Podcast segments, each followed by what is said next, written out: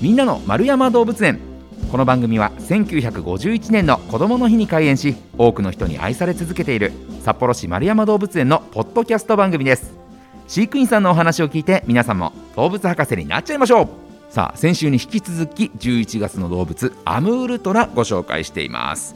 今週もご紹介いただくのが動物専門員の工藤彩さんです。工藤さんよろしくお願いします。お願いします。さあ先週はアムールトラがどんな動物だよまたあの虎のねこうあんまり僕らが知らなかった頭の良さなんかをお話しいただきましたけれども、うん、今回はねニュースでも結構もう先月ぐらいですかね話題になっておりましたこちらのテーマ丸山動物園にアムールトラがやってきたということでやってきたんですね。やってきました。やってきました。え、うんとやってきたということはこれまではいなかったってことですか？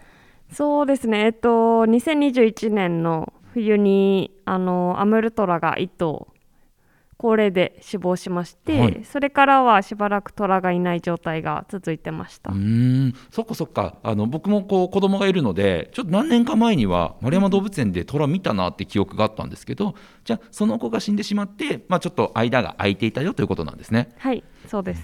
え今回やってきたというのはあの今11月の放送ですけれども確か先月ぐらいにニュースになってたかなという気がするんですけどもいつ来たんですか？と10月の12日水曜日に来ました。ほうほうほう。でえこれはどどこからやってきたんですか？アムール？野生からは今は連れてきていなくてあそうですか。静岡県の浜松市動物園から来ました。うん。でえ今回来た、えー、アムールトラオスメス年齢でいうとどどんな感じですか？えっと2歳になるちょっと前のオスです。うん。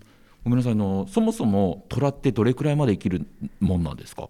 そうですね。長くて飼育下だと20年ぐらい生きると思います。結構長生きですね。そうですね。20年だったらまあ割と本当に長生きな方だと思いますね。じゃあもうこ人間でいうとまああのー、そっか。寿命の10分の1ぐらいだからうん、8歳ぐらい、まあ、子供ってことでいいですか？すごく子供です、まだ、ね、はい、あのストレートに子供でいいですかって聞けばよかったなとは反省しておりますけれども、うん、えじゃあそのまだ幼いなっていうところとかはこう見受けられるんですか？すごく感じますね。はい。例えばどんなところに？昔その飼育してた前回飼育してたメス個体は18歳で亡くなったメスのうんと、アムルトラだったんですけど、はい、その個体に比べるとやっぱり好奇心がかなり旺盛だったりとか、その一つの何か遊び道具を与えたら今までそのメス個体は結構無視して 持っても10秒ぐらいちょっと匂い嗅いで終わる感じだったのが、はい、今だったらもう自分でもういろんなところ持ってって遊んだり転がしたり。無邪気に遊んでる様子が見られますね。じゃあ本当子供らしいって感じなんですね。そうですね。浜松から、えー、やってきたということですけれども、この気候としてはやっぱりこう寒い地域の虎だから北海道丸山動物園の方が気候として合うんですかね？そうですね。まあ多少なりともやっぱりあっちで生まれて寒い環境が初めてだと思うので、はいはい、多少なりとも違和感は彼は持ってるかもしれないですけど見てる側からしても全然普通に気にせず過ごしてます。はい、えアムールトラってそもそもその寒い地域の動物だからこう雪とかも平気なんですか？そうですね。雪は平気ですけれども北海道は結構その全世界的にもかなり積雪量が多い、はいはい、あの場所の一つなので、やっぱり生息地に比べると積雪量は多くて去年確かすごく雪が降ったと思うんですけど、あれぐらい降るとアムルトラは死ぬって言われてますね。餓死して餌を取れずに死ぬって言われてます。そか野生下ではさすがにっていうことなんですね、はい、丸山動物園の展示方法としてはこう僕窓越しに見た記憶があるんですけどあれって室内ですか？えーと、室内展示場もありますし屋外展示場もありますえじゃあ冬場っていうのは雪がある中でこう外に出てる様子とかも見れたりするってことですかね？そうですね雪の中にいるアムールトラがご覧いただけるかなと思いますへまたこう雪の白い中にあの黄色と黒？黄色と黒ですよね？黄色と黒です。えー、イメージ通りですよね。はい。なんかやっぱ生えそうですね。そうですね。うん、へえ。でこうやってきて、まあ、まだ2歳と。でなんかいろんな遊びするっておっしゃってましたけどこの遊びって例えばどういうことでどういうおもちゃで遊ぶんですか？そうですね。今まだそんなにいろんなものを与えてはいないんですけど例えば先日与えたもので言うと丸太与えたらすごく転がしたりとかへえ。爪研いでみたりしてあとは麻袋。うんとかって分かりますかね、はいはい。麻袋とかあげるともうはっちゃけてゴロゴロしながら楽しそうに遊んでました。へええやっぱり猫科だから猫じゃらしみたいの好きなんですか？例えば。マタタビとかが反応するのかなと思ってあの今のトートでは試してないんですけど、前回いたそのアムルトラの愛では反応しなかったです。へえマタタビの粉じゃなくてなんだ種子を与えたことがあるんですけど、はいはい。全然気にせず無視でした。はい。えこんなのに興味示すんだみたいなのってあったりするんですか？今はまだそこまでのものはそうですね見つけられてないんですけど例えば今までその飼育してた愛では反応しなかった朽ちた木とかをすごく必要に匂い嗅いでみたり生えてる木かじってみたりっていうのは見られるのでやっぱりいろんなものに興味を持って接していってるのかなっていうのは感じます。うーん。で今2歳ぐらいということでしたけれども体の大きさも、ね、あの大きくなると300キロぐらいになるというお話でしたが今サイズ感としてはもう大人と同じぐらいの大きさなんですか？まだ子供のサイズ感ですね、だいたい今170キロあるんですけど、はいはい。体重測定ももうすでにできてて170キロあるんですけどまあ前回いたメスで体重一番重い時で160キロちょっととかだったのでそれよりも今は明らかに大きいですね。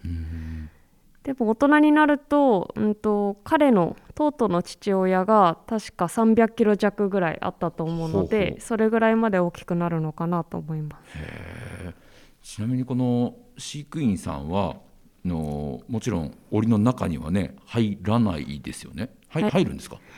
動物がいない状態では入ります。いたら入らないです。そうですよね、はい。うん、えそういうこう状態で餌とかってどういうふうにあげるんですか？そうです。ね。いろんな方法があるんですけど、まあ一つの方法としては、例えば動物にちょっと外に行っててもらって、その間にあの部屋の中寝室に餌を置いておいて動物を寝室に入れる方法。と、あとはトングで給餌したりする方法があってうちでは今そのトレーニングとかも行ってるのでトング給餌を基本的に行ってますね。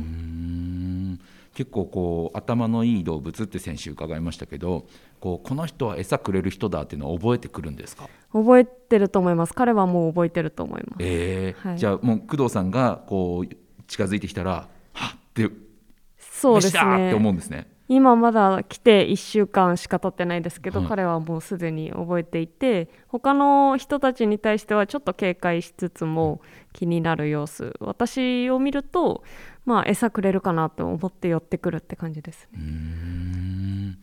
なんかこう猫だったらねこう人間に甘えたりする瞬間っていうのもあるじゃないですか。